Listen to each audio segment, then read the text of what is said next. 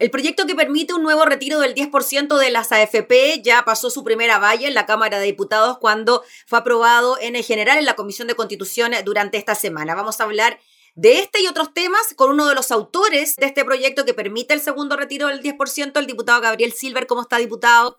Muchas gracias por recibirnos. ¿Cómo estás, Gabriela? Encantado de estar eh, contigo y comunicándonos a través del canal de la Cámara de Diputados. Y de la radio también, ¿eh? por si acaso, ¿no? escuchan también por ahí. Oiga, diputado, bueno, primero le quería preguntar qué lo llevó a usted, junto a otros parlamentarios, presentar esta nueva propuesta de retiro del 10%. A ver, básicamente porque lo que discutimos con una de las impulsoras, obviamente, que nos invitó a este proyecto, Pamela Giles, es que estamos pasando una coyuntura económica difícil y compleja en nuestro país, pero que también del punto de vista económico puede ser transformado en una oportunidad, así que queremos salir con rapidez de la crisis sobre la cual hoy día estamos enfrascados del punto de vista estructural. Tenemos cerca de 2 millones efectivamente de cesantes, si ve la situación de la pandemia, efectivamente ha ido pasando y esperamos pronto ya hablemos de vacunación. Lo sustantivo, Gabriela, y hay que señalar, es que la verdad es que muchos de estos puestos no se van a recuperar de manera inmediata. Y para tener una política de shock en términos económicos, y hablemos ahora de la economía, no solamente de los beneficiarios de este 10%, se apalanca, mi juicio, sobre tres indicadores. Uno es la inversión privada, que hoy día está prácticamente ralentizada o en el suelo, no hay proyectos nuevos, por el contrario hay empresas que están quebrando, que están cerrando y lo vemos en los distintos sectores de la economía a la hora que uno ve las áreas. Segundo, el gasto fiscal, que a nuestro juicio lo vamos a ver hoy día en el presupuesto que vamos a aprobar en el mes de noviembre, va a apalancar lo que es justamente inversión del punto de vista público, lo que se recomienda es sobregastar. Eh, y eso es lo que vamos a hacer efectivamente como país, principalmente en obras de infraestructura que generen empleo, como vivienda eh, u otros proyectos que generan efectos positivos sobre la economía en conjunto. Y el tercer pilar de una economía es el gasto interno. Y eso está dado básicamente por las expectativas y segundo por la liquidez de que tengan hoy día los consumidores. Si uno ve las tasas de pago a partir del primer retiro del 10%, la verdad es que lograron una recuperación de la economía de manera sustantiva, lo cual habla de cómo rápidamente esta plata que se retiró se reinyectó a una economía alicaído o en el suelo, tal vez la más depresiva desde los años 80. Vale decir, si uno mira desde lejos y ni siquiera desde el beneficiario, para el país, mm. obviamente esto le dio un vuelo importante que le va a permitir un despegue, a mi juicio, de shock en términos económicos. Y un segundo retiro, cuando tenemos una situación excepcional, puede nuevamente generar este efecto que, como digo, que en la economía en su conjunto es positiva, porque aquí vamos a tener más gasto fiscal, más consumo interno y la inversión privada que lentamente debiera intentar eh, acompasarse a este ciclo económico si que queremos salir luego del atolladero que implica a familias hoy día que están en el suelo. Segundo. Diputado Gabriel Silver, disculpe, antes de pasar, le quería preguntar precisamente sobre eso, sobre ese argumento que de alguna manera también fue utilizado por el gobierno a través del ministro de Economía cuando él, una vez que se entrega el 10%, reconoce efectivamente de que esto produjo un movimiento económico favorable. De hecho, parlamentarios de Chile Vamos que votaron a favor de la idea de legislar en la Comisión de Constitución dieron argumentos similares. ¿Qué le parece a usted eso? Que en un primer momento se haya hablado de que esto podía generar una crisis económica en el país y que después el mismo gobierno diga que no fue tan malo, que al contrario fue bueno, pero que ahora vuelva a repetir también el mismo argumento que ni siquiera es compartido por los parlamentarios de Chile Vamos, por lo menos de la Comisión de Constitución, o por la mayoría. Sí, afortunadamente hubo una campaña del terror, incluso el Consejo de Estabilidad Fiscal eh, decretó algunas alertas respecto de corridas bursátiles, eh, falta de liquidez, incluso de recursos por parte de la AFP para liquidar algunos activos y cumplir con estas tasas de pago. Y finalmente los grandes números demostraron efectivamente lo contrario, que no solamente fue un rescate importante a familias que pasaban difíciles situaciones económicas, sino que además de los beneficiarios, como digo, también generó un efecto de robustez y de reliquidez importante en la economía que a mi juicio es bienvenido.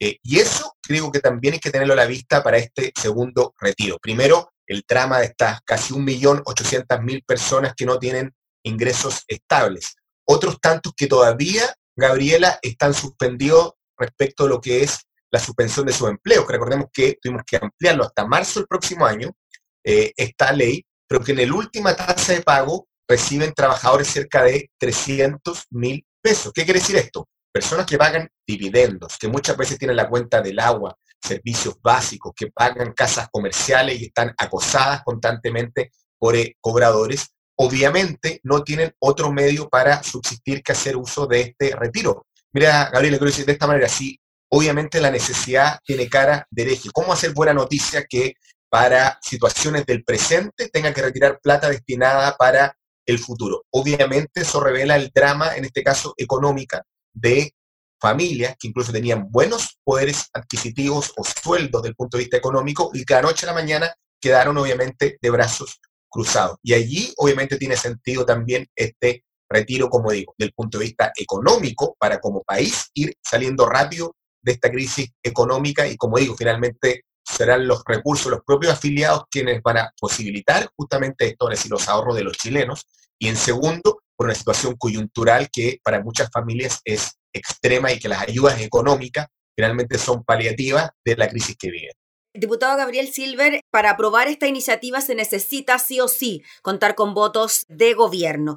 ¿Qué le parece que desde Renovación Nacional se diga y se esté trabajando en indicaciones a este proyecto para de alguna manera poder comprometer los votos a favor? Se habla, por ejemplo, de que eh, puede hacer para ciertas personas que perdieron el trabajo, que tuvieron una disminución en sus salarios o que pueda ser devuelto de alguna manera este préstamo si es que así se quiere. ¿Cómo lo ve usted eso? A ver, lo que pasa es que las iniciativas pueden ser eh, positivas, pero cuando se requiere un super quórum para aprobar esta iniciativa en la sala, si se divide efectivamente la votación puede generar eh, un efecto que esto sea amagado en la Cámara de Diputados, aun cuando algunas de las intenciones de los legisladores sean positivas, incluso eh, defendibles desde el punto de vista público. La unidad de criterios, cuando se requiere un super quórum, hace muy complejo el que hoy día existan distintas alternativas a la hora de presentar, en este caso, indicaciones. Y creo que los chilenos hoy día piden un retiro que sea sin letra chica, puro y simple, como el que está hoy día presente en el proyecto. Recordemos, hasta 150 UF para quienes tengan la posibilidad de un segundo retiro o 35 UF, cerca de un millón de pesos para quienes ya no tienen plata efectivamente depositada en, eh, su cuenta y sin letras chicas. Creo que al final del día es el mejor antídoto para que esto avance desde el punto de vista legislativo. Uno ve como ya senadores se han eh, señalado públicamente a favor de esta iniciativa y están apoyando este segundo retiro. Y esto hace ver que lo mejor es que en la Cámara lo votemos lo antes posible. Eh, y desde esa perspectiva, eh, agradecer a los diputados estas intenciones, pero hoy día más bien se sumen al proyecto original. Diputado Gabriel Silver, le quería preguntar por otro tema, tiene que ver con la acusación constitucional contra el ministro del Interior, eh, Víctor Pérez, que se está analizando en la comisión y ya la próxima semana, el día martes, estaría en condiciones de votarse en la sala. ¿Cómo ve usted esta acusación constitucional? Eh, ¿Piensa que, nuevamente volviendo al tema de los votos y de los números, estarán los votos para que sea aprobada la acusación? A ver, primero, Gabriel, decir una cosa de, de, de inicio, cómo nace esta acusación. A diferencia de lo que ocurrió con Mañulich, que era un solo partido el que la apoyó originalmente, aquí este nace de manera colegiada y colectiva por todos los partidos de la oposición. En consecuencia, ya eso refleja que cuando existe unidad de propósito, convergencia, discusión previa, obviamente esta acusación la hace el punto de vista político mucho más viable que anteriores acusaciones que se han votado en la Cámara. Nosotros lo vamos a ver reflejado en la sala este día martes, justamente cuando nos promulguemos respecto, eh, eh, definamos el, destino de esta acusación. Y eso, a mi juicio, es un cambio sustantivo, es una señal de alguna manera también de lo que pasó en el plebiscito del 25 de octubre, donde la gente también pide convergencia, pide unidad, y la foto de la oposición con este libro acusatorio, eh, creo que desde el día uno reflejó justamente aquí.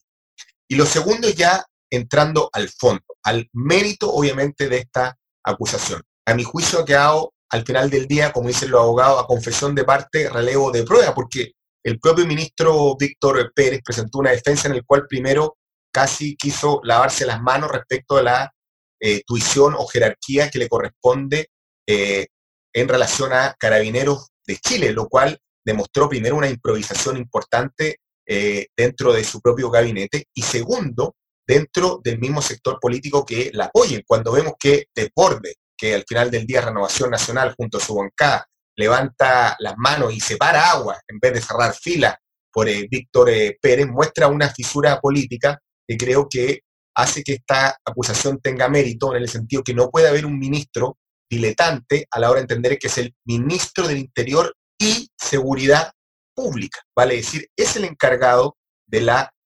tuición, de la garantía, de la supervigilancia de cerca de 65 mil hombres y mujeres que componen Carabineros de Chile. Cuando él mismo duda respecto de estas facultades, es que entonces genera un boquete político y de liderazgo importante que a mi juicio lo imposibilitan para seguir a cargo de una cartera tan sensible como es la del Ministerio del Interior y Seguridad Pública. Él es el jefe de gabinete.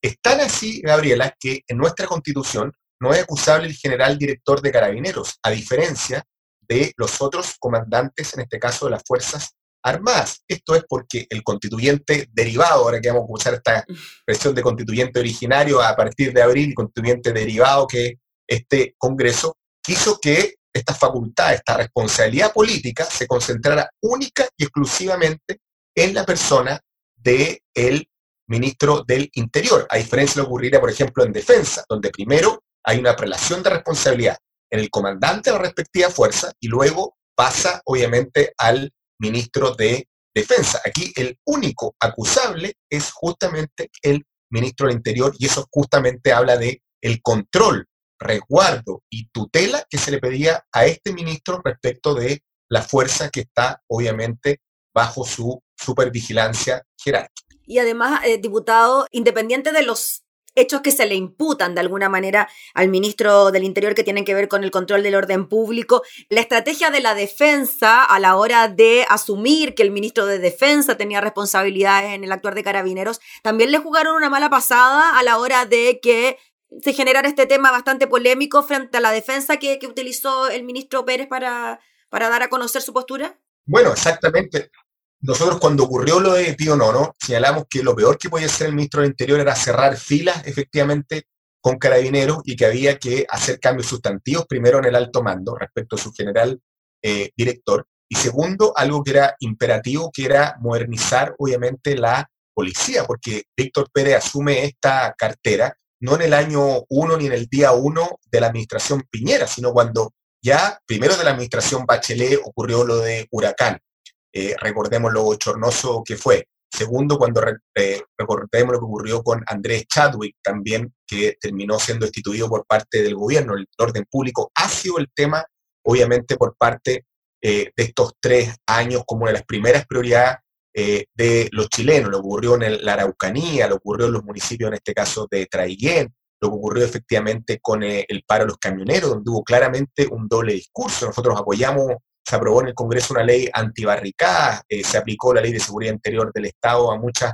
personas justamente por quebrantar el orden público y ahí se estableció una suerte de privilegio de un sector respecto, en este caso, de otro que en plena pandemia también alteró la cadena de abastecimiento eh, de nuestro país, puso en riesgo también el suministro de combustible, recordemos las filas justamente de vehículos eh, para abastecerse de benzina, personas que se pasaron por alto, por ejemplo, las normas de cuarentena y no han tenido sumario administrativo alguno, lo dijo el propio ministro País cuando vino a declarar a la comisión acusadora. En fin, se instaló una sensación de impunidad, primero de falta de jerarquía respecto a carabineros, lo que la propia fiscal Chong vino a acreditar con su investigación respecto a esta suerte de falta de auxilio, por ejemplo, respecto al joven que cae ah, en el río Mapocho, es empujado efectivamente por, por eh, la fuerza pública, y desde esa perspectiva, obviamente, hace insostenible la permanencia de Víctor Pérez justamente a la cabeza de la cartera más importante que es el Ministerio del Interior. ¿Y qué le parecieron, diputado Silva, las declaraciones del ministro Monkever que dijo que de aquí al martes, ojalá, pudiesen convencer a algunos parlamentarios de votar en contra de esta acusación constitucional porque, según él, según su criterio, no tiene mérito? A ver, eh, nosotros creemos que va a avanzar y como digo, esto primero desde el día uno fue presentado por toda la oposición. que a mi juicio también debiera reflejarse a la hora de contar los votos donde sí ha habido convicción, debate interno al interior de las bancadas del mérito y justificación del libro acusatorio. En consecuencia, eh, no creo que haya mayor sorpresa, efectivamente, a la hora de enfrentar una votación el día martes y seguramente lo que veremos a continuación será el debate en el Senado del destino de esta acusación. Ya pues, diputado Gabriel Silver, le agradecemos por el contacto para hablar de estos temas y estaremos atentos a estas dos noticias que siguen en desarrollo aquí en la Cámara. Gracias. Muchas gracias, Gabriela, y gracias, gracias. al auditor de la Cámara y del canal de Gracias, diputado. El diputado Gabriel Silver, entonces, hablando sobre el eh, posible segundo retiro del 10% y la acusación constitucional contra el ministro del Interior, Víctor Pérez.